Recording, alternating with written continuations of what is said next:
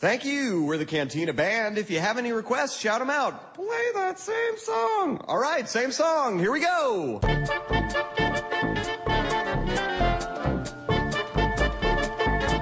Eu não sei se vocês consideram ou acham que existe alguma coisa assim como coincidências cósmicas, mas alguns dias depois de a gente ter gravado o programa sobre Labirinto do Fauno, hoje chega a notícia que Círculo de Fogo 2 foi cancelado definitivamente. Puta que pariu. Cara, olha, a união da, Uni- da Universal e da Legendary, estúdios confirmaram essa união, e aí eles vão fazer um filme aí que vai juntar os dois estúdios, que vai ser Godzilla vs King Kong, só que por isso alguns projetos da Legendary tiveram que ser cancelados, e um deles vai ser o, o Círculo de Fogo 2, aí que já estava programado para 2017. Puxa, eu preferia ver robô gigante do que ver o Godzilla contra o King Kong.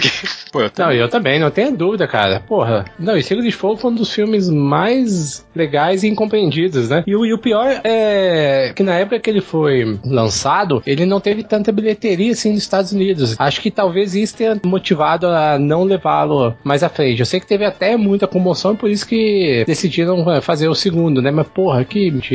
Enquanto isso, a gente tem que aguentar Transformers 2, 3 e 4, né? E já confirmado um 5, pelo que eu tava vendo também esses dias. Ah, ei, tô Pô. falando, cara. Que dia de merda, né, mano? Aqui pariu. velho. É complicado, né? Porque o Círculo de Fogo, ele foi. Um dos motivos que aparentemente o projeto foi cancelado é porque não quiseram apostar muito no filme, porque ele custou 190 milhões de dólares e arrecadou 440 milhões. Não, é- não é muito. Não é muito. É. Considerado Hollywood, não é. Pô, Já espero Transformers que. arrecada pra caramba. Ah, Nossa, É. eu não sei. Mas cara, é Michael por quê? Né, cara? Por quê? São, são robôs gigantes. Qual que, é? por que, que um, um faz sucesso? Não, porque tem um. Deve ser porque tem um- uma ligação é, emocional com o Transformers na cultura americana, né? Porque o desenho trans- dos Transformers era um sucesso danado aqui no Brasil também. No mercado internacional, sei que o Círculo de Fogo fez uma boa grana no, no Japão, uma boa grana no Brasil também, porque, por causa dessa cultura que a gente teve com, com o Tokusatsu e monstros e robôs gigantes. É, Pois e acho que também tem a questão do marketing, né? Se você pegar o marketing que foi feito em torno, que é feito em torno de Transformers e o Círculo de Fogo, cara, a diferença é astronômica, sabe? Enquanto Transformers sai bonequinho, figurinha, mochila, sai, sai o Diabo 4 e no Círculo de Fogo não saiu tanta coisa. E é uma pena, cara, que eu, eu gosto muito da história do Círculo de Fogo, embora seja muito chupinhada de Evangelion, né? que é uma- um anime foda pra caralho. Quem não conhece, corrige esse problema, que é um, um dos melhores animes que eu já vi. Mas enfim, é lamentável, lamentável. essa questão do Michael Bay, ele tinha falado que ia dirigir, mas depois ele falou que não, não era mais oficial. Então a gente tem talvez esperanças ainda do Michael Bay não. Assim, vai sair um Transformers 5, isso é, isso é inevitável, mas pelo menos a gente pode ter uma esperança de não ser dirigido pelo Michael Bay. Já ajuda Mas, é, muito. Isso é verdade, cara. Que Michael Bay né, dirigindo é. Tartarugas Ninja tá aí pra nos mostrar o- todo o potencial dele. E olha que ele só produziu aquela bomba. Cara, é Michael Bay é assim. É, é, eu, eu já falei isso aqui, acho que é o Rei Midas ao contrário, cara. Quase tudo que ele coloca a mão dá merda. É um ou outro que se salva aí na, na filmografia dele, cara. É difícil. Por enquanto, então, vamos ficar com a Colina Escarlate aí do Del Toro, ainda vai estrear em outubro, se eu tô bem lembrado. Vamos ficar aqui sem, sem esse filmão aí. Eu, eu achava que ia, ser, que ia ser um filmão, que ia ser um pouco mais. até um pouco mais profundo que o primeiro. Mas enfim, vamos lá. Agora quem, quem afundou mesmo foi os Jaggers, infelizmente. Não vamos, não vamos ver isso tão cedo no cinema. Talvez nem vejamos mais. Aqui é o Thiago Liro Tigre. Aqui é o Cliff. E aqui é Marcelo Zaioli. E bem-vindos ao TriCast. Este programa é um apoio da Rádio São Paulo Digital, um programa da Liga Nacional Web Rádio, spfcdigital.com.br.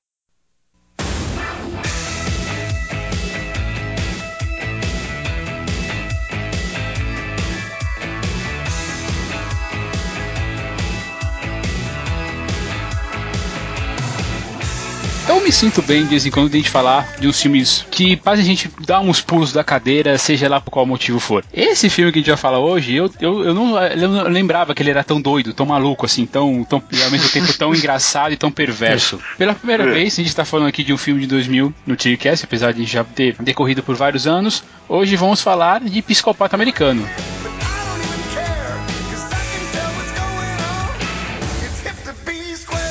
Um filme dirigido pela Mary Harron, que tem no elenco Christian Bale, a Reese Witherspoon, o Jared Leto o, e o William Dafoe. Já pelo nome a gente já, já pode esperar algumas coisas, mas fazia algum tempo que eu não via um filme tão, tão doido assim, tão, tão maluco da cabeça mesmo. E ao mesmo tempo você se pega rindo. Eu imagino que vocês vendo o filme, vocês devem, devem ter dado risada tanto quanto eu. Uhum. Sim. Algumas Sim, vezes, é. sim. Ele tem bons momentos, né?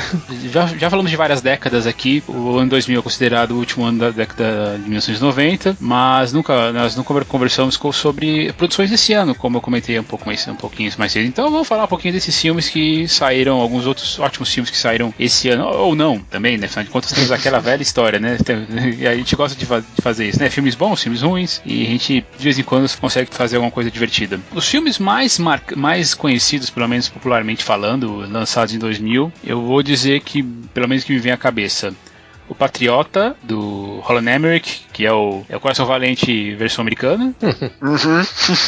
o Gladiador, do Ridley Scott. O Hacking para um Sonho, do Darren Aronofsky. Que é foda Opa. pra caralho. Amo esse filme demais. Muito bom. Amnésia, do Nolan. Legal. Gosto também. Snatch, Pô, Porcos e Diamantes, do Guy Ritchie. Esse eu não vi. Putz, cara, Não, o- não. é um É filme, legal também. cara, é um filme divertidíssimo. Assista. Tá na lista. E é com Jason Statham, que o Brad, Brad Pitt e o Benicio Del Toro. O, o filme tem umas, tem, tem, uma- tem umas sacadas geniais. E uma delas, inclusive, é o que eu, que eu costumo falar assim do, do Brad Pitt. Antes, de alguns anos atrás, ele só fazia, ele só prestava quando ele fazia papel de maluco. E aqui, nesse filme, ele tá malucaço. Sem falar que não dá pra entender o que ele tá falando. É. Outro que eu gosto bastante, Quase Famosos, do Cameron Crowe. Pô, Legal, faz famoso, legal. bem legal. Esse é muito É legal. legal. Pô, ó, tem X-Men, cara. X-Men também é de 2000. Ah, é, o primeiro. Primeiro. O Náufrago desse ano também, do Robert Zemeckis. Pois é. Pô, como como eu, sempre, eu sempre sou o portador de maus filmes, as aventuras de Alceu Ah, e. Dentinho. Cara, Cara, eu não vi esse filme, eu não. E eu vi trecho dele, cara. é, muito, ruim, cara. Eu lembro, eu lembro da- do, do desenho dele, mas não assim de, de assistir, porque ele era uma coisa é, dos anos 70, mas eu não via graça. Eu vi, eu acabei assistindo alguns pedaços por causa de, de assistir trailer, alguma coisa assim, e eu não achei nenhuma graça no, no desenho. Não, é, é horrível. É Não muito é. ruim. Fraquíssimo. O pouco que eu vi dele é muito fraco. O que eu lembro dele é muito fraco. Tem, Ah, mas- tem um filme mas- aqui que é, é de Hollywood com a Penélope Cruz, mas que tem atores brasileiros, que é o Sabor da Paixão. Tem o Murilo Ah, Benício. sim. Eu Eu já acho esse sim, filme muito sim. bonitinho. Eu, eu lembro desse filme. Eu lembro pouco dele. Esse aí, se eu assistir, mas eu lembro pouquíssimo desse filme. É, eu acho muito bonitinho, cara, esse filme. Pois é, eu não vi, eu, eu, vi- eu vi esse filme. Não, não vi, não. Eu, sinceramente, eu defi- definitivamente não vi esse filme. Cara, ó, lembrei de um filme ruim, cara. Drácula 2000. Puta Oh, merda, cara. nossa. Pô, esse é com, é com o, o Leônidas, né? O, É, com o Garrett Butler. é, é isso. Caralho, Cara. esse é ruim, hein? Nossa, Não, isso é muito trazer, ruim. pra trazer um filme bom pra discussão, O Tigre e o Dragão.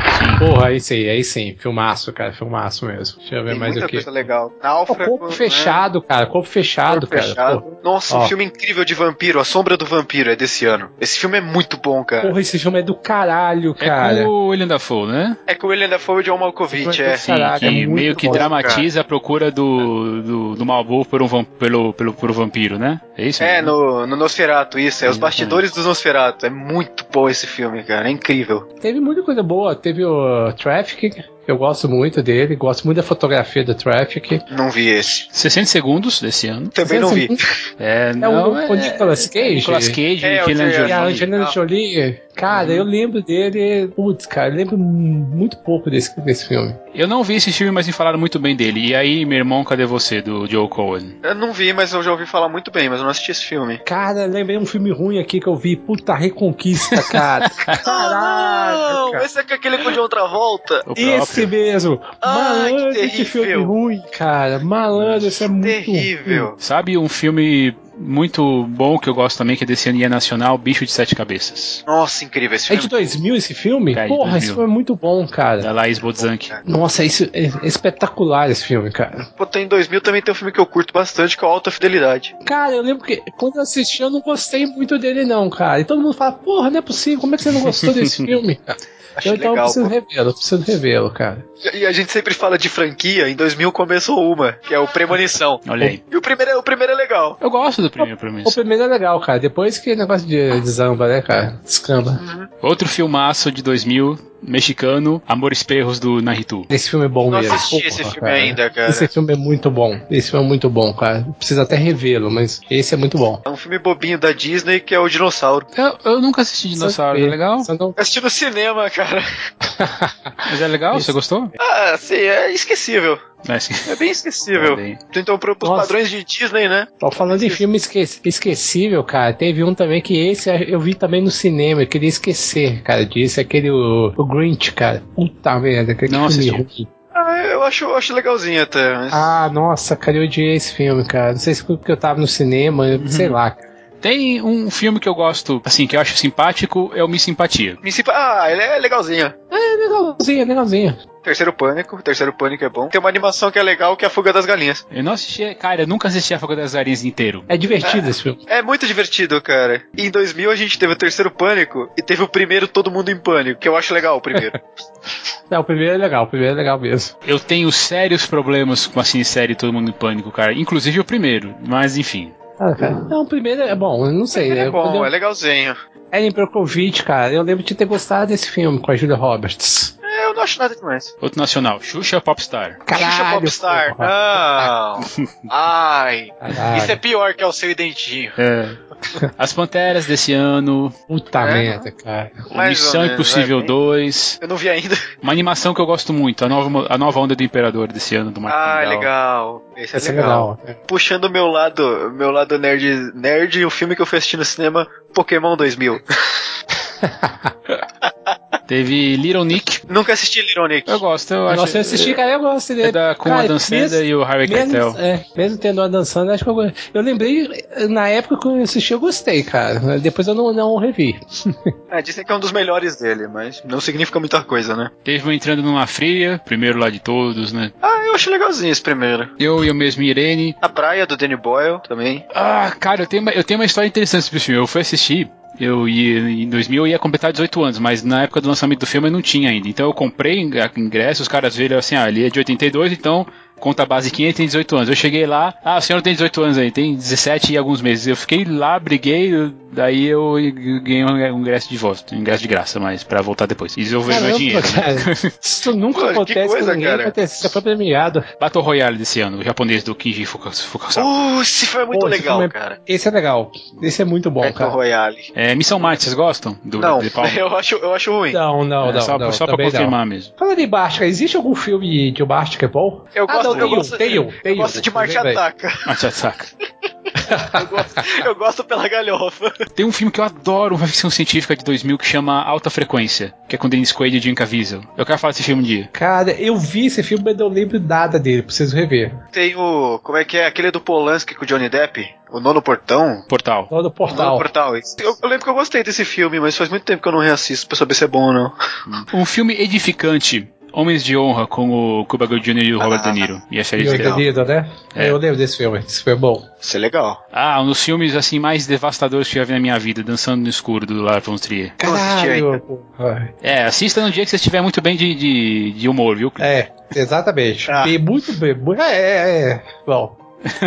É, Voltaria, né, cara? Não, não Eu vou tri, eu já, já tenho que esperar já, né? É. Você falou de filmes de Marte, tem outro filme de Marte desse ano, Planeta Vermelho, com o Val Kilmer. Ah, é. Putz, também é ruim.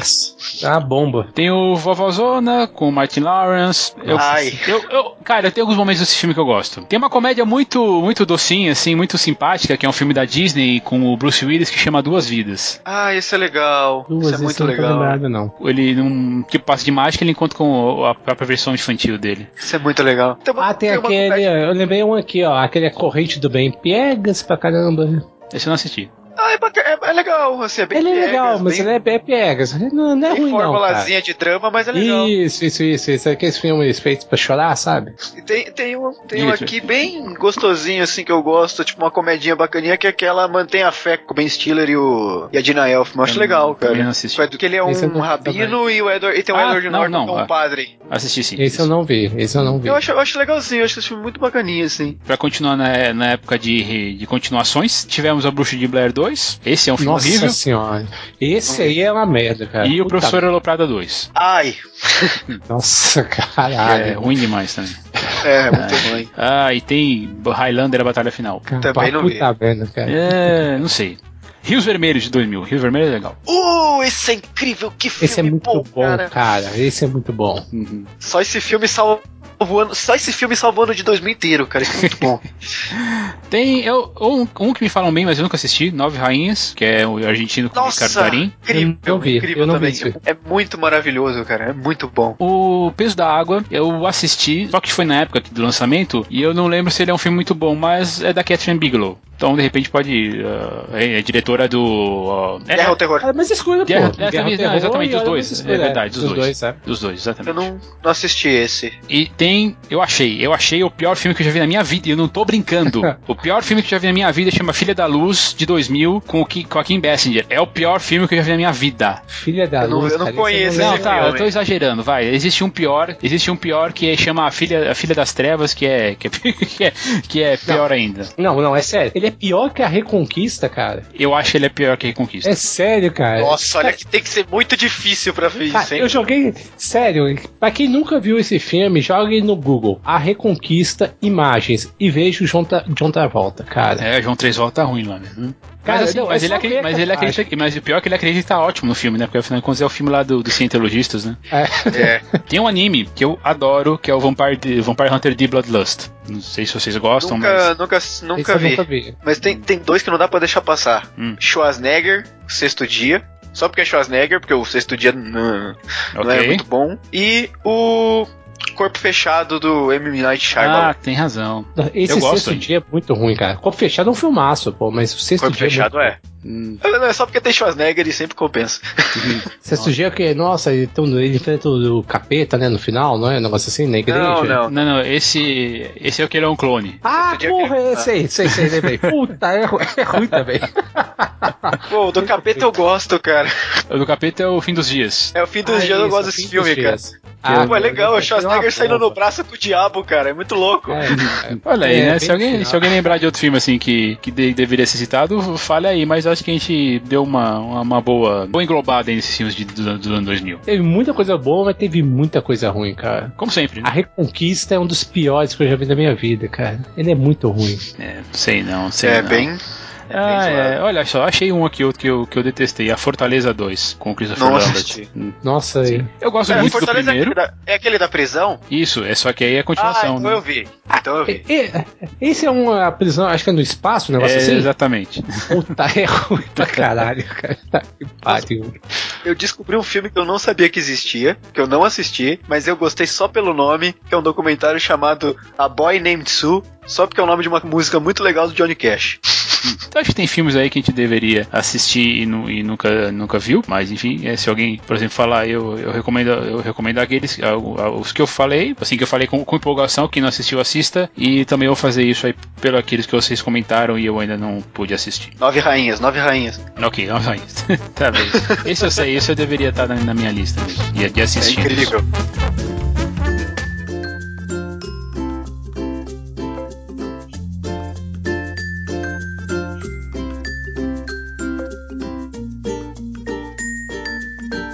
O filme Psicopata Americano, em primeiro lugar, ele é, ele é baseado num livro do autor Brest Easton Ellis. E eu vi uma entrevista com ele eu, recentemente sobre o que escreveu o livro. E outro filme que eu conheço que foi baseado num livro, numa obra dele foi o Regras da Atração. Nossa, que diferente um do É. outro. E eu não, eu não poderia dizer mais nada sobre, a- sobre os outros filmes dele, né?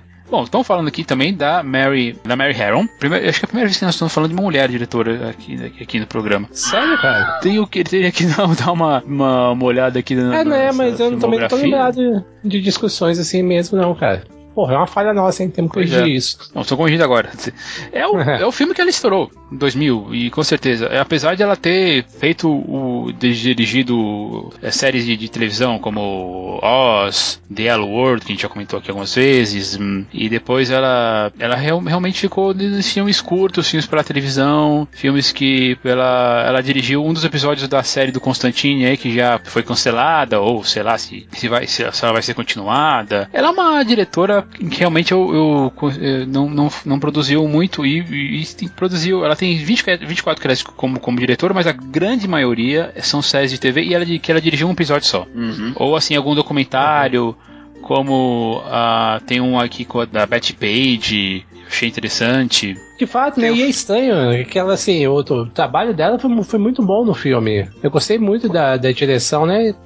E você não viu a sequência, né? A sequência Pois dela. É. muita coisa. É, e, e curiosamente, igual o Thiago falou, é, tô vendo aqui também pelo IMDB aqui, é no máximo um episódio, assim, muito pouco. E se, assim, muita série conhecida, que, sei lá, Sete Palmos, The Following, Constantine, né? Que o Thiago já citou aí. Uma carreira muito curiosa, né? Muito estranho isso. Pois é, ela tá cotada para um filme em 2016, que é uma antologia de, de- com- sobre de terror com protagonistas mulheres. Só que ela vai dirigir uma das, das sequências, né? Tem cinco diretoras aí que vão produzir o filme, mas eu não, eu não tava sabendo dele, não. XX. XX, exatamente. Ela é uma canadense, realmente, ela tem. Ela, ela tem esse outro filme que, é- que eu já ouvi falar críticas misturadas, que é Um Tiro para Andy Warhol, Uhum. que, que tem a Lily Taylor no elenco, que é essa, a atriz mais conhecida do filme. Interessante, porque esse filme, ele, eu, eu não poderia dizer qual que é a, o psicopata americano, eu não poderia dizer qual, qual foi a, a, a, Recepção? a recepção dele na época. Sei que ele foi um, foi um filme de orçamento enxuto, 7 milhões de, de dólares. Inclusive, a maior parte desse dinheiro foi pra comprar os direitos autorais das músicas que tocam. Porque deve, se, pra quem, pra quem Uhum. isso, isso, vai, a gente vai discutir depois, mas deve tocar umas 10 músicas assim de, de, de, ator, de autores famosos aí durante, durante a produção. Pois é. É, porque tem muita música assim, conhecida, né? E que simboliza muito é, anos 80. Anos 80 e início dos anos 90, né? Eu acabei de descobrir que o, que o psicopata americano tem uma sequência. Tem, a gente comentou isso no- na- na- falando sobre a, a, Mila a Mila Kunis. Kunis no, no, no- Ela é a protagonista. Lá no Cisne Negro. Caramba, e tem o William Shatner, cara. Com a Mila Kunis e o Capitão Kirk. Eu tenho que assistir isso, cara. É, acho que eu também fiquei bem curioso. Bom, quanto ao elenco, nós temos aqui, já comentamos, né? Primeiro, Reese Witherspoon, que eu acho que é uma atriz. Ah, assim, eu não vou dizer que ela é marcante. Falaram bem do Livre, né? Que é o filme de 2014 aí. É bom, é bom. É bom, é bom mesmo. E o Johnny June eu de gosto. 2005 talvez sejam os mais os filmes mais marcantes dela. Sim. É a única vez que ela atua, né? Tipo, de É, verdade. que, que, o- é, que o restante é, da carreira dela, se você pegar grandes filmes, ela segue aquele modelo, né? Loirinha, bobinha, bonitinha. Quer dizer, nem bonitinha assim, eu acho, sei lá.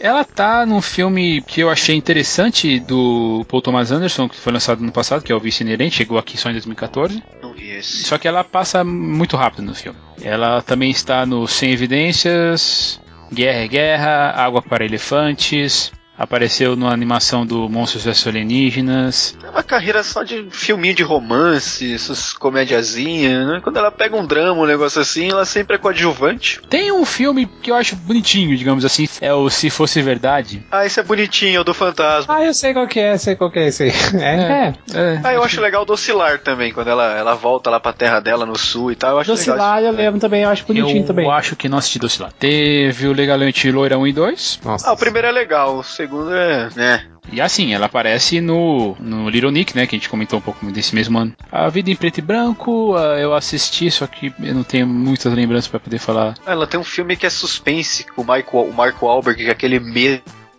Mas também é bem, bem zoadinho esse filme. Não, não assisti. Bom, uma boa mentira, falaram pra mim que é, que é interessante. Não Não conheço. poderia dizer, mas eu sei que tá Não no. Eu sei que tá no, no- aí no, no Netflix, né? Depois poderia dar uma olhada. Segundo as intenções, é, é um filme bem. É, vai, esquecível. Outro ator importante aqui vai ser o Jared Leto. Né, que você, Ah, esse sim. Esse sim, hein? É, sim. É, eu tô sim. tentando lembrar a primeira vez que eu vi o Jared Leto atuando, mas eu tenho a ligeira impressão que foi no Clube da Luta. Eu vi em Alexandre a primeira vez. É, eu acho que também foi Alexandre, a primeira vez que eu vi ele. E aí ele fez, claro, o- ele fez o Garoto Interrompido, e- o Garoto Interrompida, o Hacking para um Sonho também de 2000, nós comentamos aqui um pouco, um pouco, um pouco na frente. Aí ele fez Alexandre em 2004, Cobre de Copras Dallas em 2013, ele tá numa transformação monstruosa naquele filme. É, Ele deve ter perdido, sei lá, uns 30 quilos.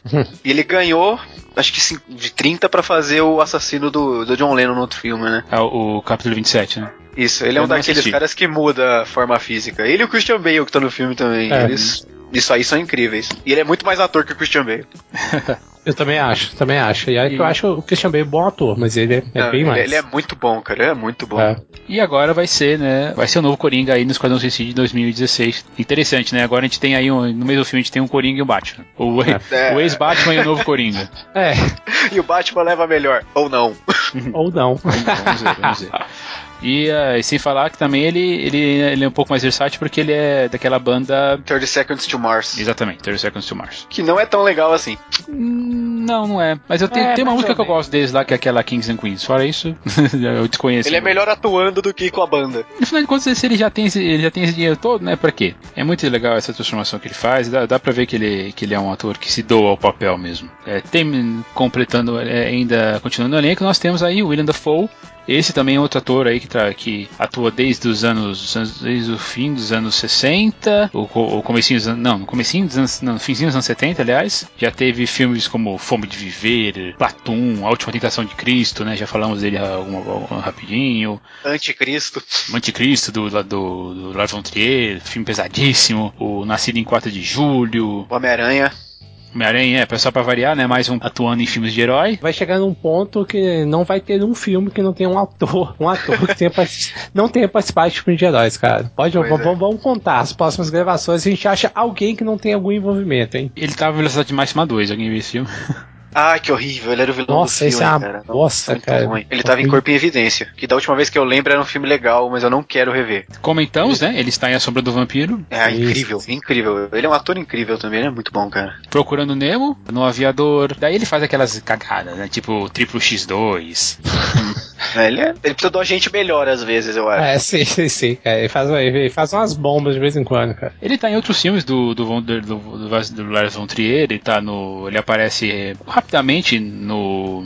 Infomaníaca, né? O... Sim, no Ninfomaníaca e antes no Manderley. Mas Uhum. ele tem um papel legal no Grande Hotel Budapeste, cara. Sim, putz, Sim, fantástico. verdade, porra. Ele é muito Ele tem legal naquele filme. E ele cara. tá em A Culpa é das Estrelas, né? Que faz aquele o escritor lá, o É. mal-humorado Ele tá lá. num, videogame. Hum, No Beyond Two Souls. eu não assisti Beyond Two Souls. Não, Não, joguei, não aliás. É um videogame. É, não, é, eu vi aqui. né? O que mais? Cara, ele tá num filme muito fraco que chama 2019, Ano da Extinção, que é de vampiros. Nossa, é uma bosta, cara. É horrível. Ele dubla e faz capturas de movimentos no, no John, John Carter, Entre Dois Mundos, que eu acho que é um filme injustiçado, eu gosto bastante dele. Eu não gostei quando eu vi. Eu também não gostei, não, cara. Então ele, esse é um filme bom em Marte? Passado em Marte? Eu acho que sim. É, ele tá no Homem Mais Procurado, que é, cara, é um filmaço. bicho, Um Filmaço, eu filmaço, filmaço. adoro Tá no. Netflix ainda, não tá? Eu não poderia, não poderia afirmar, mas até outro dia tava. Eu acho que ele tá. Ele tá naquele clássico ruim dos anos 80, Ruas de Fogo. Cara, eu já ouvi. A última vez que eu ouvi falar desse filme, acho que foi num, num podcast, eu fiquei muito afim de assistir. Ah, é ruim, cara, é muito ruim. Nossa, eu não lembro dele, cara. O protagonista é o Michael Parré, cara. Poxa, Nossa sinceramente. senhora. Não, não dá. Ele tá numa cinebiografia do, do Pasolini, que nem, nem E ele é o sabia. Pasolini. Legal, Que interessado. sei, que sei lá se, se isso vai chegar no Brasil, quando é que vai chegar no Brasil, se isso vai chegar um dia. Então eu fiquei até curioso. E chegamos no Christian Bale. O Christian Bale já conhecido aí pra caramba por causa dos, papéis do Batman, claro, mas também atua desde os anos 80. É, eu imagino a minha surpresa assim ao lembrar que ele foi o garotinho lá no Império do Sol. Pé do Sol, cara. Pois é. E dá pra dar tá na cara, ele não mudou, ele não você olha pra Não, cara dele, nada, você sabe nada, que é é. ele, cara. Depois ele apareceu também em Reino de Fogo, que é aquele lado do, do, do filme dos dragões. Tem Equilíbrio. Alguém assistiu Equilíbrio? Eu lembro que Eu. de- Eu também vi, cara. Hum, Ah, é bem mais ou menos. É, mais ou menos, cara. Não- Tem uma nada cena de luta legal, mas só isso, assim. Coisa que eu mais lembro de, de Equilibrium era a tagline: Esqueça a Matrix, esse filme vai surpreender você. Nossa. Caramba, ele já interpretou Jesus, cara, num filme chamado Maria em Nome da Fé. Nossa, eu não esse Nossa, filme. eu também não. Olha, outro filmaço que eu gosto dele aí, que mostra também essa, essa capacidade de, de ele adaptar o próprio corpo, foi o Operário de 2004, do Brad Nunca Anderson. vi. Falam muito bem. Cara, vi. talvez é, é o filme que mais simboliza a capacidade de adaptação dele, cara. O que ele tava magro nesse filme é uma coisa muito, mas muito absurda. É, nossa, eu olho e, cara, que horrível. Não é saudável Não, isso não, cara. Não, lógico que não. Não, e o pior é que assim, é, ele emagreceu esse tanto, né, pelo papel, e meses depois ele teve que engordar pra fazer Batman, cara. Que foi, foi bem na sequência a questão das, das filmagens de um pro outro. É, eu vi, parece que ele foi de, ele foi de 120 pra acho que 55 pra 95. É, absurdo, cara, absurdo. Bom, o que mais? Ele estava em Tempo de Violência, do David Ayer, que é o, dire- que é o diretor de Coração de Ferro. Ele fez um filme de faroeste que eu eu acho legalzinho que é aquele Indomáveis. Não, não assisti. Com ele e o Russell Crowe. Hum. Ah, eu, eu vi, eu acho bacaninha também esse filme. Ele está em O Grande Truque, também do Nolan. Que é um Bom. filmaço. Massa. Com Christian Bale e a Scarlett Johansson. Ah, Exterminador do Futuro Salvação. Ai! Não. Não, não. É incrível, É, sabe uma coisa? Eu não gosto desse filme, mas eu acho que ele é o melhor John Connor que já teve no cinema. É, não é muito difícil, né? não teve tanto John Connor assim. É, e aí eles ainda estragam o John Connor aí no próximo, no Exterminador do Futuro 5, é, então esquece. Ele tá na cinebiografia do Bob Dylan Ah, não estou lá, né? e ele é Não o estou pior lá, das facetas do Bob Dylan no filme. É o que eu É. menos gosto. O Vencedor, do David Russell. Não vi. É, antes do David Russell Ah. ficar chato.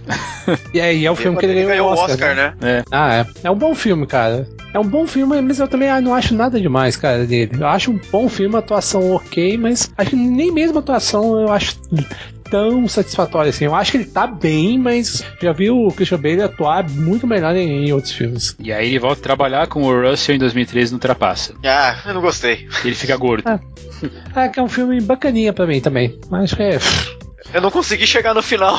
Eu achei chato. É, eu não achei grandes coisas também não. E esse fim do ano passado ainda saiu o Êxodo Deuses e Reis, do Ridley Scott. Que eu, ah, eu gosto do filme, eu gosto bastante. Eu acho, eu acho Cara, que tem... acredito que eu não vi esse filme, não sei porquê, cara. Acabou passando batido por mim. Caramba, ele, tá no, ele vai estar no livro da selva. É o tigre? Tigre não. Não, não, o, o, o tigre, o tigre é o Shao Kahn, Shai, Shai Kahn. O Bagheera é o É a Pantera. é a Pantera, isso. Caramba, que legal, velho. Cara, um filme dirigido, que um, um filme com captura de movimentos dirigido pelo Andy Serkis. Eu tô curioso pra saber o que, que, vai, que, que vai sair disso. Ah, e ele vai estar no próximo filme do Terence Malick, em 2016.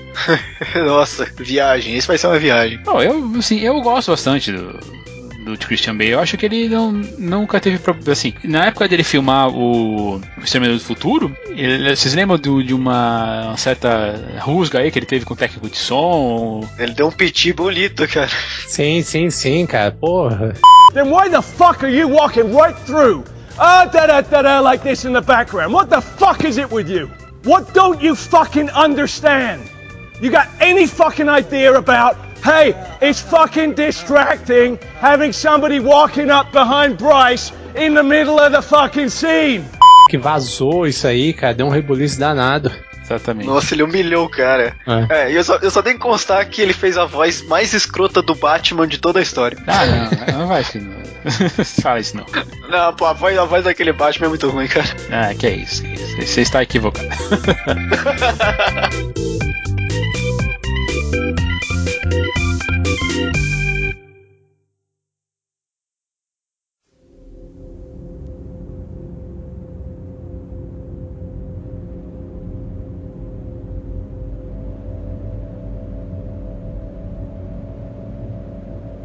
Beleza, já falamos aqui de direção, já falamos de atores. Vamos partir para a discussão aqui desse American Psycho, filme de 2000. E eu tenho que dizer assim que ele é um filme, eu, acho, eu acredito que ele é um filme surpreendente, principalmente pela discussão que ele, que ele apresenta quando a gente chega no final. Porque a princípio você vai, você vê assim as cenas, uma das cenas mais famosas que, que tem aí dos estilos do filme é o Christian Bale com um machado na mão, com a cara de um sorriso assim de orelha a orelha, ou uma das fotos pro- promocionais, que foi inclusive que eu coloquei ali no, no grupo, né, pra gente conver- pra chamar todo mundo, que é ele também rindo, um desesperado, cheio de gota de sangue no rosto. A princípio, você vai pensar que é um filme de- sobre, um, sobre a personalidade de um serial killer, como se fosse um novo um Ed Gein moderno, ou talvez um Ted Bundy moderno, e aí, tipo, vai descobrindo assim aos poucos que é bem mais do que isso. Pois é. Sim, sim, ele é cheio de camadas, né, o filme. E o começo do filme, os créditos de abertura, me lembrou duas coisas. Primeiro, não sei se pela música e pelo, e pelo jeito da abertura, me lembrou aquelas aberturas do filme do, de filme do Hitchcock. E depois, me lembrou a abertura do seriado Dexter. Ah, sim, Cara, porque me tem, lembrou, é, é, porque é, tem aquela verdade. questão da- das, das gotas vermelhas, né, caindo num, num prato Uhum. branco, é plasticamente Ah, bem muito lembrado. bonito. Nossa, é bonito pra Sim, caramba sim. essa abertura. E a Não, é música. bem lembrado, bem lembrado. Aquela música eu, eu, alegrinha. eu tive o clipe, eu tive a mesma sensação com você, do Hitchcock, né? E aí agora que você falou, é verdade, lembra também Dexter. Eu não assisti Dexter pra comentar, eu tava só pensando no Hitchcock. Aliás, eu assisti um episódio de Dexter na minha vida. Assiste é a até a quarta temporada. Assiste até a quarta temporada e acabou pra você. Acabou. Não precisa ver o resto mais não. Ah, mas uma coisa, cara, que eu, que eu não, não parei de rir quando eu tava vendo, assim, ah, estudando os personagens. É muito engraçado que o cara chama Batman. Sim. É o Batman. É Batman. É o Batman. Eu gosto mesmo é do Batman. Cara, não, é- não, é- não, é- não é fantástico assim, ó, essa piada. É uma piadinha meio, bre- meio idiota, mas o nome dele é Patrick Bateman. Cara, é pronto. Piada pronta. Escalado por isso, foi É. escalado por isso. Pois é, cara. Não, é, e ainda mais você vê as coincidências de- logo depois, né? Que aí ele vai interpretar anos depois o, o, o Batman. E agora você vê, né, que, que ele acabou contracenando com o futuro Coringa. Cara, é- olha só, olha como o universo funciona. É, cara. Eu, tava, eu gosto muito da, da, da construção que a, que, que a Mary, né, a Mary Harron, né, a diretora, faz em cima do personagem do Patrick. Ela, ele começa assim com um papo, um papo. Você vê que ele assim, ele é muito culto, parece até que ele tá é, preocupado com o, com o meio ambiente, com as criancinhas, não sei o quê. Mas aí, a- nos primeiros minutos, ele já começa a falar um jogar uns palavrões pra, pra moça que tá atendendo ele. Ele joga pro espelho. Isso que é interessante. Sim, sim. Você na hora dá a impressão que. Me deu a impressão que ele falou isso, mas tipo que na verdade ele não falou, que tava na cabeça dele. Porque tipo, ninguém reagiu quando ele falou, né? Que ele falou que Tem muito disso. ia matar a mulher e Sim, tal, sim, beber o sangue dela. Só que eu olhei assim e falei, pô, ninguém reagiu. Eu acho Ninguém, que, tipo, né? ele Mas é que assim, né? mas é que tava na balada, talvez ele falou assim meio meio meio baixo, é, meio baixo ouviu. e aí a pessoa não ouviu por causa do, do som ambiente. Não, mas Ah, isso eu- mas- acontece uma outra vez e também ninguém Ah. reage e é no, e é no ambiente quieto, assim. É, eu sinceramente acho que aí já é uma dica, já. A Primeira pista que tem no, no, no roteiro. Acredito também que, se- que seja isso. Porque apesar, apesar disso, né, apesar do que eu falei, o design de som, a gente consegue, a gente não, a gente não ouve a, a boca dele se mexer como se fosse uma, um, um gesto, né, como se fosse mímica. Mímica não, é Dublagem. A gente ouve a voz do Christian Bale. E, de novo, né, se você pensar nisso, um bom diretor vai te mostrar umas, umas metáforas pra colocar ali no subconsciente pra você lá no final. E ainda assim, eu acho que lá no final não é todo mundo que vai, que vai pegar. Algumas metáforas não são tão boas. Tem uma que eu não gostei. Né? Bom, aí quando chegar na parte você, você comenta então. Aham.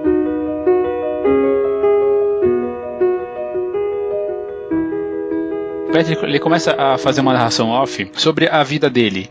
Que eu, quando eu tomo banho, eu uso, eu uso isso, eu uso óleo, eu uso argan, eu uso não sei o que no meu cabelo, na minha cara eu uso uma, uma máscara de mentol, e aí Foi eu. nessa parte. Ah, você achou muito exagerada a coisa da máscara? Ele já tá dizendo de questão de máscara. Máscara, tipo, no sentido figurado de máscara social Uhum. e tal. E aí, de repente, na hora que ele tá falando máscara, ele tá tirando a máscara do rosto. Eu falei, ah, velho, não, pra quê, Não né? precisava, né? Não precisava. Ele já né? tá falando, exagero. não precisava, cara. Tem umas questões, eu acho que principalmente porque esse filme é no fim dos. é fi- ele, é, ele é filmado no fim dos anos 90 e tem, algum, tem alguns vícios ainda daquela década. A narração off, por exemplo, é uma delas. Tem, né? É. Tem bastante. Mas a narração off, a, a narração off não me incomodou, assim, no filme Porque é curta, ela, apesar de ela avançar durante o filme, ela não é constante. Tem alguns momentos que a, que ele- a diretora usa essa narração, mas dá pra ver na cara que, que o cara tá pensando. Ele fala assim, ah, sua vaca, não sei o que, ele tá. É óbvio que ele, que ele tá pensando de- desse jeito. Uhum. Não é necessário. Nesse momento, o que eu vejo assim é que a vida dele tá tão chata, tão monótona, que ele tem que ficar citando tudo que ele, que ele faz pra audiência. Eu vi de outro eu vi de outro, por outra perspectiva essa questão dele mostrar a questão da vaidade e tudo e, e eu acho que assim, ele falou da máscara, ele cuida tão bem da fachada externa pra ficar apresentável, enquanto a fachada interna dele, quem ele na verdade é, é podre. Então, tipo, eu entendi essa, Uhum. eu entendi essa dicotomia assim, do tipo, ah, eu me cuido com shampoo, com creme, com isso, com aquilo, com não sei o que. Ele era o metrosexual antes do metrosexual existir, porque ele tem que ficar bonitinho pra passar aquela fachada de bom moço, de respeitável, de, de homem de negócios. Mas por dentro, tipo, ele tá todo estragado, sabe? Entendi. Mas eu acho que também ele é, é, é um símbolo, talvez, é um pouco da, da- dessa geração de status. Você pega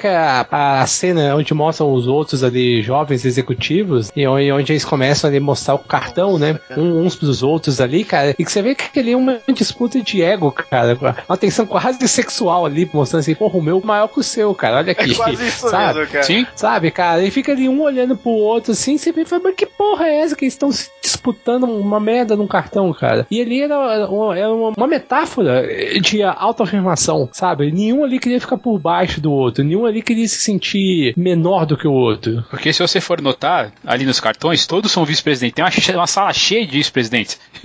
então o que, que eles fazem, né? Cada um vai mostrando lá o seu, né? O seu cartãozinho, como você já falou, né? Olha, meu p... maior que o seu. E, E ele fica puto da vida, mas puto da vida quando um dos, dos caras tem um cartãozinho melhor do que ele. Sim, sim, sim. Ele olha assim, atravessado, sabe? Com aquele olhar, vou te matar, né? E aí, tem, aí nessa parte tem uma informação que eu achei, eu achei muito legal, que é o personagem do Jared Leto lá, o Paul Allen, fica confundindo ele com outro cara. Porque, tipo, a gente vai ver que tem uma repercussão mais pra frente. Sim, sim, sim. Mas pra mim também, depois, isso tá reforçando aquela questão da identidade. As Não pessoas não sabem, dúvidas. as pessoas não sabem quem ele é na verdade. Quando ele vai se encontrar de novo com o Paul Allen, aquela coisa, quando ele vai se encontrar supostamente com. Ele usa a máscara, como é que ele chama mesmo lá? Como é que ele se. Que ele, ele- Marcos, né? É Marcos. Marcos alguma coisa. Isso, Marcos. Ele usa a máscara do Marcos, né? Ah, então eu sou o Marcos. Tá bom, Sofia. Pô, eu sou mesmo. Só que você vai ver agora o que eu vou fazer com você. E interessante essa cena aí do- dos cartões. Eu acho que é uma coisa muito interessante é o som que eles fazem cada vez que eles abrem, né? O, Ao porta-cartões. o porta-cartões, né? Aquele, Ah, é aquele vush, o que, que eles fizeram? Eles pegaram, como se diz, um. um meu Deus, como é que chama, o- como é que chama o artista que usa a espada? É o. Caramba. Mergulhador de espada? Não, não, é o. O, o, o samu, não o samurai, meu Deus, é o sabrista, né? É, um espadachim. o espadachim, isso. Eles Espadachim. pegaram, eles pegaram o espadachim, eles, eles gravaram o som do cara ti- tirando a, a, a espada do- da bainha, daí o whoosh disso é esse som, só que eles, eles reduziram pra, pra criar aquela, aquela cena. Então é isso, eles estão sacando as espadas, né, as próprias espadas, e aí você vai interpretar isso como a gente já, como a gente já comentou um pouco mais na frente, um pouco mais Nossa, atrás. isso, é- isso é muito claro, cara. Tipo, É. não, É. o meu é maior que o seu. Eu olho aquilo e paro, cara, que ridículo esses caras tudo, mano. Pois é, mas eles são, eles representam uma sociedade ridícula, né? Eles são a que foi chamada alguns anos, alguns anos depois de- da, da geração Yuppie. Isso. Younger, Uhum. pro- younger Urban Professional, né? O jovem profe- profissional urbano. Aqueles caras lá de entre 20 e 40 anos, de uma, gera, de uma situação financeira estável, classe alta. Um estereótipo mesmo. E pejorativo, claro, principalmente lá nos Estados Unidos nessa época aí do grande boom desses profissionais de Wall Street. É, final dos anos 80. Aliás, isso é muito, muito, muito importante também. Apesar de ser do final dos anos 90, ele se passa nos anos 80 e tem alguma. E aí é interessante que a, a Heron, né, ela não, ela não. Ela não faz questão assim de colocar um, letreiros nem nada pra falar. Então o que, que ela faz? Ela faz isso pelas roupas, pelos celulares enormes, né? Que a pessoa, que a pessoa tinha. Sim, Tem- Por. CD e principalmente por fita. Eu vou devolver a fita. Devolver a É fita. devolver a fita. que é uma, uma, metáfora, uma metáfora engraçada. Também tem a própria questão do Ronald Reagan aparecer na televisão uma Uhum. determinada hora, né? Pra situar espacial, espacialmente, né, temporalmente, sem precisar de usar esses artifícios aí como, Uma legenda. como uma legenda, exatamente.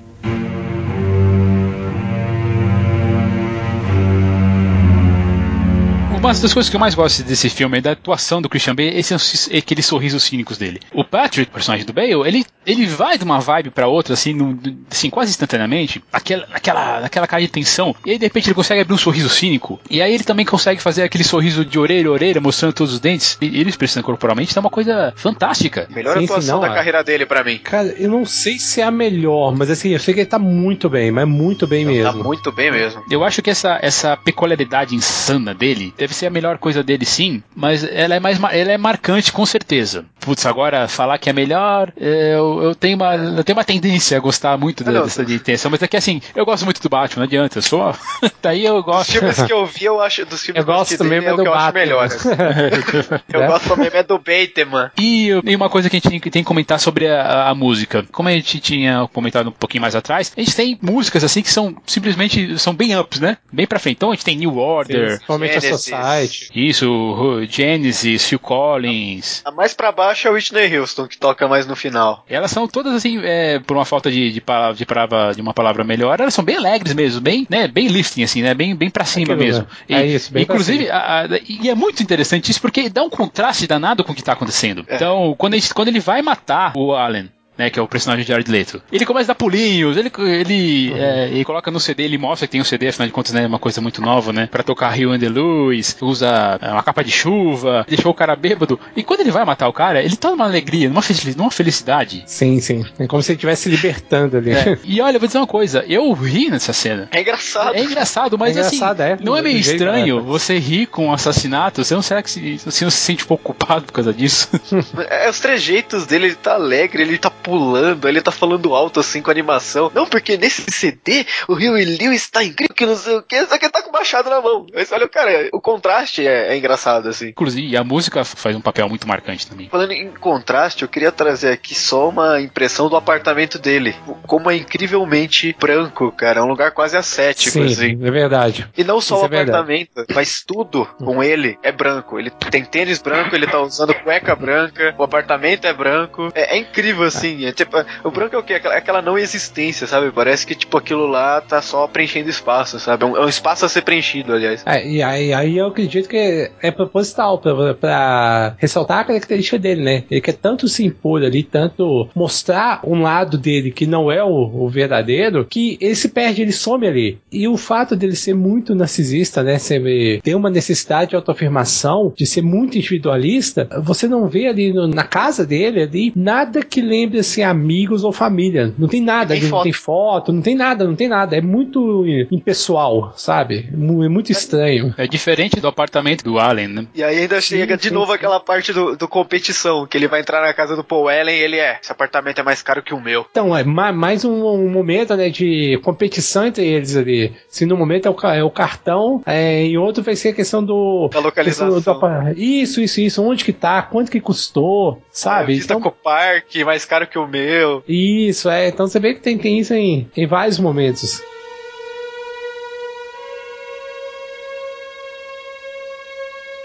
Tem algumas coisas assim que você vai percebendo, vai percebendo. Eu não vou assim já, já dar, dar o spoiler por fim, caso você não tenha notado ainda que você tá ouvindo, mas são só algumas pistas, né? Por exemplo, essa questão assim de, putz, como é que ele se dá sempre, bem sempre? Tem a questão dele puxar um corpo em frente ao apartamento dele e deixar um rastro de sangue. Na frente do porteiro. Na frente do porteiro. Tem a questão dele encontrar conhecidos na rua, primeira vez, uma pessoa qualquer assim que vê uma, uma- uma mancha de, de, de sangue nas roupas, nas roupas de cama dele. Outra pessoa que vê ele colocando o corpo dentro do táxi. Essa parte do táxi é legal porque foi. Ele arrastou o corpo pelo chão, fez a marca de sangue, a câmera tá até mostrando assim meio de baixo. Na hora que tá o táxi, a câmera tá meio pro alto, mostra no lobby ali do prédio, no hall, e não tem mais marca de sangue nenhuma. Eu não tinha percebido isso. Eu, Eu percebi, não, tipo, legal. não tinha marca nenhuma, tava, o chão tava limpinho. Todo Faz o caminho sentido. tava limpinho. O chão do prédio, a calçada tava tudo limpo. Tudo simbólico, né? Porque assim, você vai pensando, depois você vai fazendo a montagem na cabeça, e você fala assim, é, o cara é rico, tudo bem, mas pô, não, mo- não mostra como é que ele se, como é que ele se livra uh, dos, dos corpos. Uhum. Mas ao mesmo tempo é uma história tão empolgante que você se pega ah, ali nessa psicose do Bateman que você até um pouco esquece isso. A não ser quando chega personagem- o personagem do William Dafoe, né? Que é o detetive, e você fala assim, "Hum, ah, ele errou, e é assim, como qualquer assassino, você fala, hum, ele errou alguma coisa, ele deixou uma coisa transparecer aí. Então, sei lá, qualquer coisa. Só que não fica muito claro porque o próprio personagem do detetive, a impressão que eu tenho assim é que no começo ele não tem certeza que, o que ele tem alguma, alguma culpa no cartório, depois ele tem total, total certeza e já na terceira ou quarta vez que eles se encontram, já essa, essa, essa certeza já sumiu. Logo, logo de cara você vê que, opa, deu alguma merda. Aí, aí depois ele vai ali fazendo as perguntas e tudo, e ele vai sugerindo que o Bateman faça o, complemento das respostas, e você fala, opa. Tem algo estranho aí, né? Tem algo estranho. Porque é, é, é muito surreal. E assim, o você pensa, o cara vai ali te investigar por um crime, né, que você cometeu e vai te convidar pra almoçar junto, sabe, cara? Então tem umas coisas que ficam, começa a ficar estranho que você fala, opa, tem, tem alguma coisa diferente aqui, sabe? Seu- Os seus sentidos começam a meio que a despertar. Você vê que ele não fica desconfortável na presença dele, o Bateman. É, não. Ele não fica tão des- desconfortável, sabe? Porque assim, na primeira vez que ele aparece, a sensação que eu, fa- que eu penso é ele assim, porra, ele vai matar, ele vai matar o detetive. Ele vai matar o detetive, vai, vai descobrir o que ele tem. E não, com o tempo eles vão ficar- é, parece que eles vão ficando até mais, mais próximos. E só, só eu que achei que o Bateman, ele se impunha sobre qualquer pessoa que ele tava, assim, que ele tinha, tipo, uma presença. A impressão que eu tinha é que todo lugar que ele tava, nos almoços, no escritório, em todo lugar que ele estivesse relacionando com alguém, parecia que sempre ele tinha mais presença que os outros, assim, sei lá, um carisma maior. Não, não sei se fui só eu que achei isso, mas... Não, eu, eu também tive isso. Ele com certeza gosta de se impor. Tanto que quando ele vai se encontrar com a namorada dele, que é a Reese Witherspoon, noiva, com uns, uns caras lá meio, meio estranhos lá falando sobre um assunto qualquer? O cara falou, não, porque o problema é no Sri Lanka. Ele fala, não, o problema não é nosso Sri Lanka. O problema é a fome na África. O problema é o apartheid. O problema é, o problema é as suas criancinhas, assim, os descamisados. O problema é a falta de ar. O problema é, é, é, tá bom, tá bom. Entendi que você aí, o seu, você já tá aí com o seu, como é que se diz? O seu, é, Consciência seu- social. Sua consciência social bem alta, né? Puta, deixa de ser chato, né? Vamos comer aqui alguma coisa.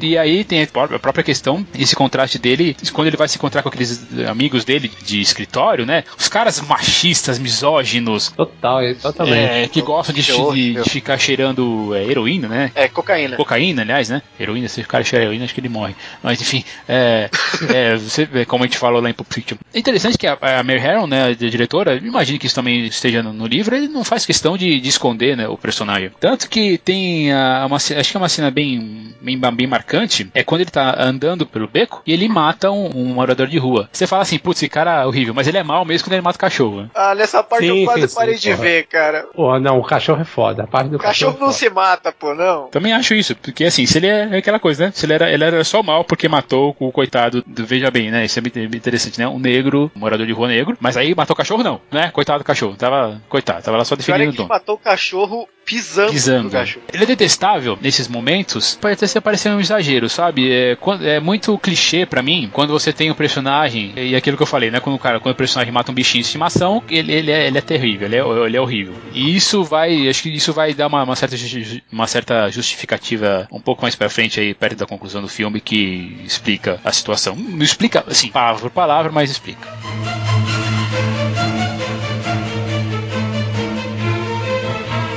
Outra coisa que eu tava pensando também, tem essas, essas referências gerais aí. Vocês falaram de, logo no começo, de psicose e o Hitchcock, né? Nós comentamos aí sobre isso. Não é engraçado, não é interessante quando ele tá treinando lá os abdominais e a gente ouve uns gritos, aí você fala, meu Deus, o que que é? E aí tá passando Massacre da Serra Elétrica na televisão. Pois é. Ah, é, é verdade, é verdade, é verdade. E aí logo depois, né, vai ter o a cena onde ele sai correndo pelado, né, no prédio, né, com, com, De com a serra tênis, elétrica. pelado de tênis com a serra Isso, elétrica. isso, isso, isso. Cara, tem umas, essa, essa, é uma, essa é uma cena muito marcante, mas tem outra que acontece antes, que é com a, com a mesma prostituta que ele encontrou na rua. Nossa. que é ele protagonizando o próprio filme pornô. Então é porque ele começa a falar, não, porque ele começa até a falar assim, não, porque o meu nome é, é Paul Allen, né? Meu Paul nome é Allen. Paul Allen, tá, não sei o quê. Eu, assim, a impressão que dá é que parece, pô, parece que ele tá criando um álibi, né? Alguma coisa assim. Só que não vai dar muito certo, ele tá mostrando o rosto, né? Enfim, é, é, eu falei, bom, eu quero ver onde é que essa, essa direção vai me levar. Enfim, e aí ele se vê, ele se filma no espelho, né? Ou fazendo, fa- fazendo muque, né? Transando com as duas ali, né? Pegando uma de cada vez. E ainda fazendo aquele discurso todo sobre,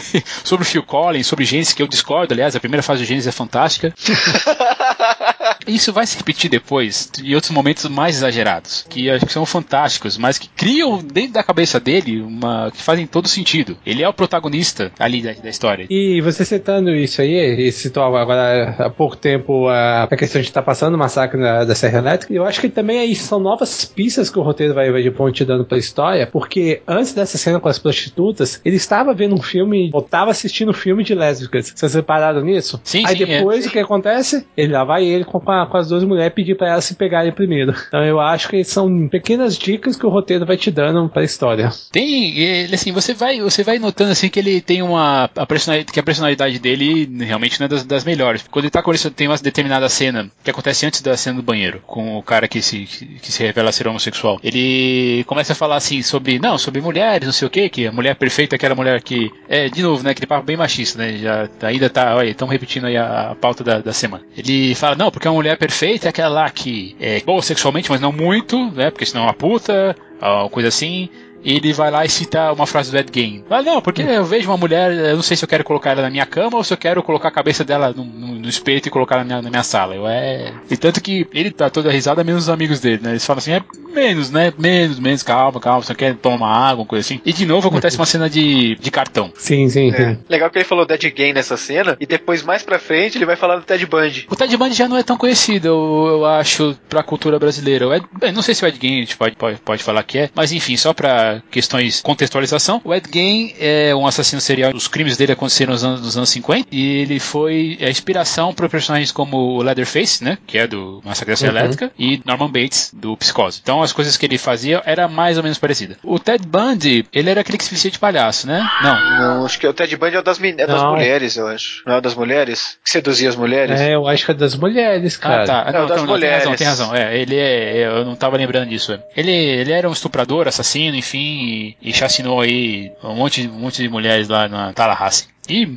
morreu, foi, foi condenado à morte e morreu na cadeira elétrica nos anos 80. Esses- Esses eram os heróis dele, né? Então, Ted Bundy, Ed Gein, o Leatherface ali no, massacre da Serra Elétrica. É realmente, assim, por mais. Você pode, você pode, você pode dizer assim que ele era perturbado. E é interessante, e que eu acho que eu acabei pulando isso lá no, no começo da nossa conversa. Todo aquele, aquele papo que ele tem sobre, a, sobre as experiências dele, o que ele faz para manter o corpo, eu vejo também até como ele, que ele tenta justificar as ações dele. Ele fala assim: ah, minha vida, é- ah, eu já sou muito rico, a minha vida é muito nótona, então eu, eu tenho que matar as pessoas assim, porque, né, porque isso que me dá, isso que me dá, dá adrenalina, me dá prazer. Nem as drogas mais conseguem fazer isso comigo. Ele reforça isso na cena da secretária. Ele não fala matar, mas ele fala que tem que fazer alguma coisa pra preencher a existência dele. Sim, sim, sim. É, é, tem um momento aí você vê que ele tá lá incomodado e tudo, e depois ele até fala com ela, olha, saia, porque eu talvez eu não consiga me controlar. Eu tava pensando ne- nessa cena um pouquinho. É interessante que a- uma- é uma outra mulher que salva a vida dela, ligando né, para ele no, no telefone, deixando a mensagem na, na- Secretária eletrônica. E um momento bem constrangedor, né? Putz, cara, você começa a ver as coisas. Ele abre a geladeira, tem uma cabeça lá da, da outra, Sim, da, sim. da última mulher que ele chamou pra sair. E interessante quando ele tava no bar com essa, com essa pessoa, e antes de ele entrar no carro, dá pra você ouvir, o- dá pra você ouvir uma sirene. Ao fundo, sabe? Tipo, a letra do perigo. Eu gosto da- da- dessa, toda, toda essa, essa criação, porque assim, a gente, não- a gente, não, a gente não vê, a- até aí a gente não vê a- as mortes das mulheres propriamente ditas. Uhum. Então a gente vê assim o- os resultados, né? A, a roupa cheia de sangue, aí uma cabeça, cabeça na geladeira. Tem uma dessas sequências de morte que eu acho muito singela, assim, que é quando ele sai, acho que com uma, uma prostituta, eu não lembro, loira, e aí corta a cena, ele tá mexendo num fiozinho, num tufo de cabelo loiro assim na mão e ele guarda Sim, o cabelo sim, no bolso. Interessante você usar a palavra singela, mas. é, mas, mas é isso mesmo, pra ele ele, ele, ele era, era um, um token, né? Como é, que, como é que é a palavra em português mesmo? Uma, uma lembrança, né? Uma Um lembrança. bibelô. Eu gosto demais disso.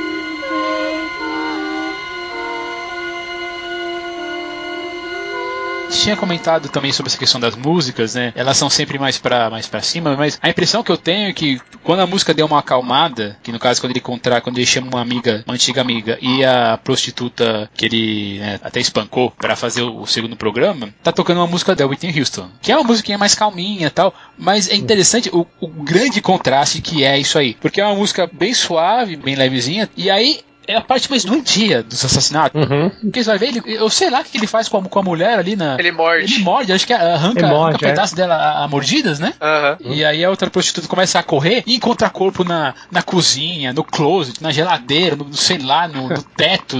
E aí ele começa a fazer aquela perseguição lá, massacre da Serra Elétrica, né? Uhum. É, e aí ela grita, né? Fica batendo na- nas, nas portas pra ver se alguém chama a atenção dela. É uma cena engraçada, você, você dá risada, e ao mesmo tempo, de, de novo, você se pega assim, putz, será? De, do mesmo sentimento lá quando ele matou o personagem de Jared Leto, cara. Eu tô rindo assim de um massacre aqui, meu Deus. É, eu já comentei isso, eu já falei disso no cast lá atrás sobre o massacre da Serra Elétrica, quando eu falei sobre os, os três filmes, tre- três versões do filme. A gente tem uma. Eu acredito que quando a gente faz isso, a gente tem uma certa. Dentro da gente, a gente tem uma certa. Não vou dizer psicopatia, que é uma coisa muito pesada, mas parece que a gente tem um sentimento assim de achar. de achar interessante essa- essas partes, claro, no, no cinema, né? Porque quando a gente vai ver na, na vida real, a gente fica transtornado. Mas ali, talvez pela segurança de a gente sabe, saber que aquilo não é real, a gente deixa esse lado meio, meio maluco transparecer na gente. E esse é outro indicativo no filme, porque, cara, ela tá fazendo um barulho desgraçado pelo prédio inteiro, gritando. Ele também, o barulho da serra elétrica. Tipo, depois ele joga a serra elétrica nela, ela tá lá Ela- fincada no chão com a serra elétrica e, tipo, cara, cadê? Não, Não. aparece ninguém, cara.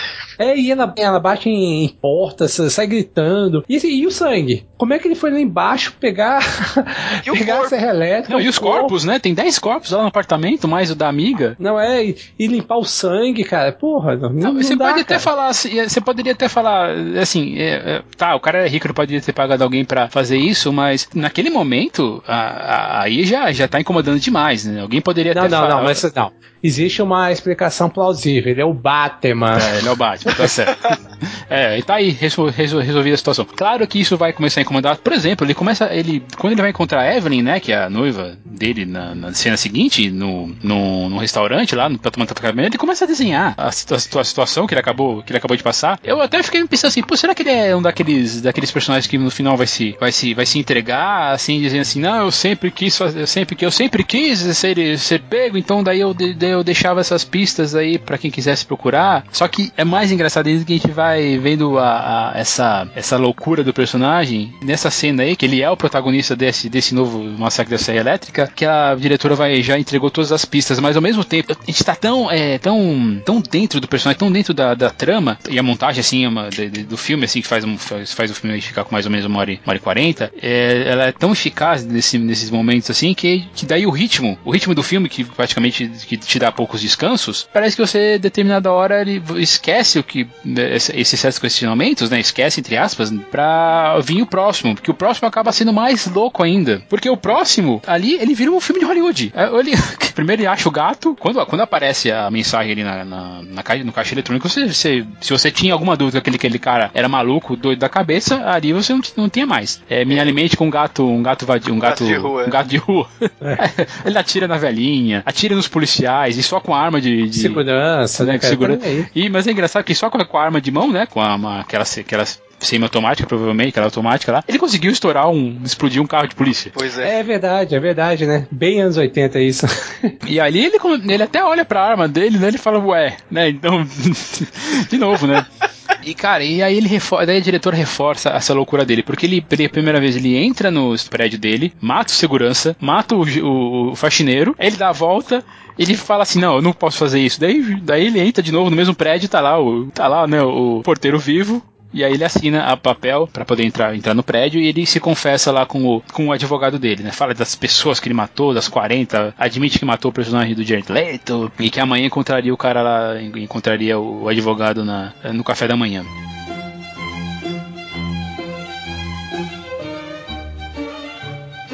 Assim, isso já a gente está se aproximando do final da história, claro. Você vê que isso não é essa, é porque ele, quando ele, ele confronta o advogado, ele começa a falar sobre, sobre, ah, então você que me ligou, né? Pô, você é uma piadista dele. Não, cara, você não tá dizendo, eu, eu tô falando sério, eu, eu mesmo, eu que matei aí, né? O que, que matei o Paul Allen, batei o Paul Allen dele aí, cara, impossível. Eu encontrei o Paul Allen 10 dias atrás, seu maluco, doido, chega de brincadeira. E aí tem esse plot twist, né? Que já, na verdade já começou com ele indo no apartamento e o apartamento está à venda, né? E estar de novo branco como, como é o próprio apartamento dele. E, e, aí, de novo, tem aquele negócio da identidade. Tipo, em duas, em duas sequências. Uhum. Que na hora que ele entra no prédio e atira no, no segurança, a segurança chama ele de Sr. Smith, né? Em primeiro lugar. Uhum. E aí, depois, quando ele vai falar com o advogado, dá a entender pelo diálogo que o advogado não sabe que ele é o Bateman. Porque chega assim, ele, não, porque é verdade, eu liguei pra você e tal. É... Aí ele, não, o Patrick Bateman falou que matou não sei o que. Ele, não, mas eu sou o Patrick Bateman, sabe? Dá, dá a entender que ele acha que o cara é outra pessoa. Ou seja, confundindo ele, né, também, né? Ou seja, nem entra ali a roda de amigos ou conhecidos dele, ele era tanto destaque assim. Aí reforçando mais ainda a, toda a necessidade dele de se autoafirmar. Vocês acham que essa final, esse finalmente, esse finalmente do filme, quando ele, ele começa a, a, pensar em tudo que ele, que ele fez, na verdade que, que ele não fez, na verdade estava tudo na. Assim, pelo menos eu acredito que estava tudo na cabeça dele, que ele não matou uma pessoa no filme todo, e aí ele explica como é que ele vê a sociedade. Você vê assim, cada, cada pessoa que ele, que ele enxerga ali, ele vê como uma pessoa potencialmente a ser assassinada por ele, mas ele, na verdade, não tá não matou ninguém até agora. Você acha que essa explicação ela assim, ela é muito clara ou ainda assim vocês acham que gente tem gente que assiste e não vai não vai pegar essa ideia aí que esse não é um filme sobre a mente culpada de um serial killer? Mas a mente culpada de um cara que, que, que, assim, que, que é um monstro por dentro, mas que não, que, que não conseguiu protagonizar assim, essa, essas, próprias, essa própria, essas histórias que ele mesmo pensou. Eu acho que sim. É, eu assisti esse filme a terceira vez que eu vejo. Das outras duas, eu confesso que eu não tinha entendido a mensagem, assim, esse, essas pequenas coisinhas que ela vai jogando assim, eu não, eu não tinha entendido. Para mim, ele tinha efetivamente matado as pessoas. Mas, assim, depois que eu vi pela terceira vez agora pra, pro cast, ficou muito claro para mim, tipo, que tava tudo na cabeça dele. E até curioso, porque tem uma pesquisa que eu li esses esses, esses tempos atrás, que diz que a maior concentração de psicopatas no mercado de trabalho tá justamente nesses. em trabalho de escritório. Cara que trabalha em bolsa de valores, etc. Então, tipo, ele. Talvez ele fosse realmente um cara louco, um psicopata que quisesse colocar. libertar o monstro dentro dele, mas ele efetivamente não fez isso. E pra mim ficou muito claro nessa terceira vez que era tudo fruto da cabeça doente dele. É, você, você, você as, as outras duas vezes que você assistiu o filme, você tem ideia mais ou menos da idade que você tinha? É, uma, eu era garoto, assim, uns 16, 17, que foi logo depois que, que lançou. E a outra eu já tinha mais ou menos uns 20, mas eu não tinha me ligado, assim, na- nas mensagens. É, Então, isso que eu quero dizer, assim, ele, ele é uma mensagem talvez clara depois de umas duas vezes que você assista, mas ao mesmo tempo não é, não é muito didática. É, não, eu até acho que seja didático em alguns sentidos, assim. Na verdade, depois que eu assisti pela terceira vez agora, eu olhei assim e falei, putz, eu sou muito burro de não ter percebido isso antes, quando eu vi das outras vezes.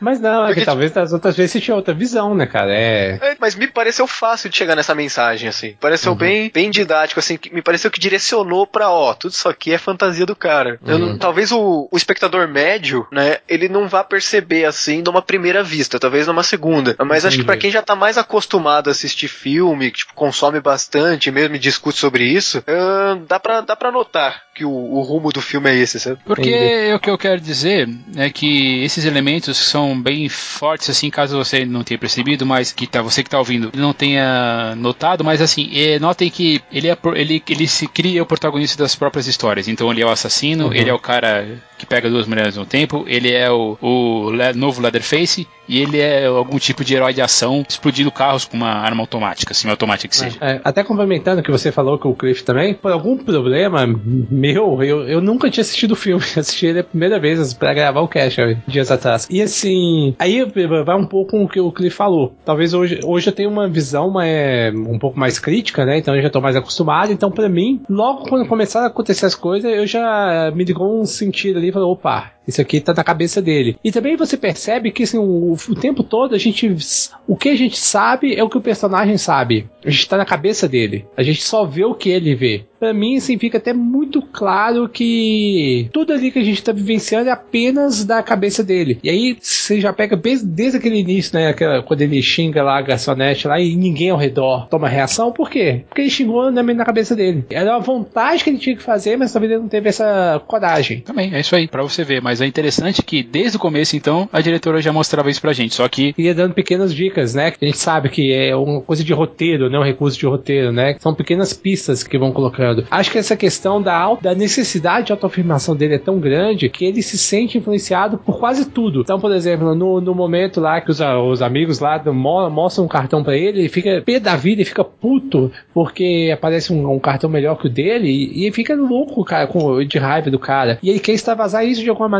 E ele é tão influenciado com isso que, a partir daquele momento, ele passa a ficar ainda mais. mostrar né, um comportamento mais, mais, mais nervoso. Aí depois ele assiste o filme, e logo depois ele. O desejo que ele tinha, talvez, de estar naquele filme é, é o que vai se. é o que vai ser mostrado né, na, na reação dele com, com as prostitutas, sabe? Tanto no, no, no filme de lésbicas quanto no massacre da de Serra Elétrica. Então, assim, ele tá o tempo todo sendo influenciado pelo meio. E ele só é protagonista dentro da cabeça dele. É interessante isso, cara. Eu gosto muito dessa finalização e o filme fecha assim de um jeito tão assim, tão legal, tão explicativo ao mesmo, é, ao mesmo tempo que você sabe, você percebe que tudo, na- tudo isso já tinha sido explicado na narrativa, que eu não sei como alguém teve a coragem de fazer uma continuação desse filme.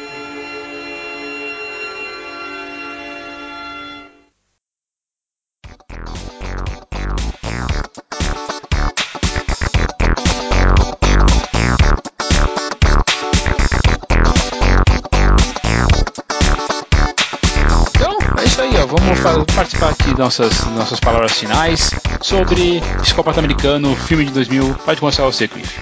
Foi essa primeira vez que eu vi, achei, achei legal, assim, tipo, ah, legal, ele tá matando gente, olha, que da hora, É. né? Coisa imbecil de, de, de adolescente novinho, sabe? Ah, é sangue, sangue, da hora. E aí tinha mulher lá, opa, opa, peitinho, mais da hora ainda, sabe? Aí depois eu fui reassistindo, e agora eu realmente vi, nessa terceira vez que eu vi, né, que eu assisti, o quanto é uma crítica incisiva essa, esse contexto dos Yuppies, né? Coisa do capitalismo, da, da posse, da vaidade, da aparência. O quanto é um filme, digamos, que vai te deixando pistas assim para quem sabe absorver, embora eu acho que de vez em quando essas pistas se perdem um pouquinho, igual naquela analogia da máscara lá, e até no, no caixa eletrônico lá com o gato, eu achei aquilo lá meio, meio demais assim, né? Tipo, não, não precisava, mas olha, eu acho que dá para colocar entre um dos grandes filmes, aquele tipo de filme que tipo, você tem que assistir, sabe? Principalmente se você assistir Wall Street, sabe? Se você vê o Wall Street, Uhum. Você tem que assistir esse outro filme porque tipo eles dialogam muito com essa com esse mercado de trabalho do- dos anos 80 assim dos Yuppies. Então, eu não vou dizer que é um clássico, mas é um, cara, é um grande filme, é uma crítica contundente e é um bom estudo de personagem também. Então, poxa, eu recomendo, se você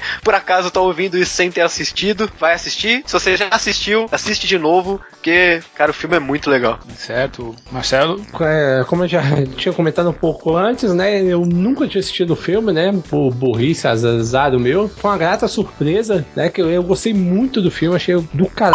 Gos- Gostei muito do, da maneira como o roteiro é colocado ali, sabe? De maneira sutil. Eu gosto de filmes assim, cara, que não deixa nada tão escancarado. Ele trabalha na sutileza, né? Essas pequenas pistas. Gosto da direção e gosto muito da atuação do Christian Bale. Acho que ele rouba a cena né, na- nas expressões faciais, tanto quando ele quer se impor, quanto quando ele se mostra. ah, me fugiu a palavra aqui, intimidado. Quando ele se mostra um pouco intimidado em relação aos demais ao seu redor. Enfim, é um filme muito interessante. E se lembrar que ele foi feito em, em 2000, é, e embora o livro seja do início dos anos 90, você percebe que ele é bem influenciado pelo Clube da Luta. Essa questão de imagem, sabe? De questão de autoafirmação, sabe? De, de uma pessoa querer passar uma imagem de que não é a dela de verdade, sabe? De ter uma espécie de alter ego ali. Então, assim, é um filme que gostei muito, muito mesmo. Eu também gostei muito desse filme, fiquei surpreso assim, com a qualidade dele, seja na, no roteiro, obviamente muito inspirado, inspirado pela obra original, contraste que a, a música faz com, a- com as situações que a gente está vendo no filme, caracterização dos personagens, atuação do Christian Bale, até a atuação de todo mundo mesmo, até as pessoas mais, mais secundárias estão interessantes do filme. Tal, eu acho que só aquela personagem ali que é amante do, do cara fica um pouco perdida na, na, na situação, não vejo muito a existência, da, a, a existência daquelas cenas que ele, que ele protagoni- protagoniza lá quando ele tá traindo a, Evelyn, né, que é a, personagem da, da Witter- Witherspoon, né, que é aquela moça que me foge o nome dela agora. É, enfim, é para mim ela é tão, é tão é- é- é- talvez seja a parte que mais me incomoda no filme, mas em geral é um filme é muito competente. Eu adorei a direção da, da, da- diretora. Não sei como é que como é que eu não vi mais nada dela, assim, aliás não sei porque ela não foi chamada para outras coisas. Eu, eu sei que o filme teve um, um problema com a censura. Ele, ele ganhou a ma- a maior das censuras por causa da- das, cenas, das cenas de violência, o que faz o, o filme ser menos conhecido. Mas se você gosta, por exemplo, do Christian Bale em, em Batman, dá uma olhada nessa, carreira aqui dele, desses primeiros filmes dele. É, eu acho que ele tá assim monstruoso. E por, por favor, assim, co- comece a dar uma olhada em, em outros filmes, em outros filmes dele mais jovens, né? E também é, eu gostaria muito de ver mais dessa Mary Harrow, mas tal, talvez vou conseguir aí no, no ano que vem com esse filme dela. Mas é uma pena que tenha, assim, não tenha criado uma grande carreira. Talvez seja aquela velha história de Hollywood, né? As mulheres são sempre, na direção principalmente, né? Acabam sendo deixadas para trás em relação aos homens.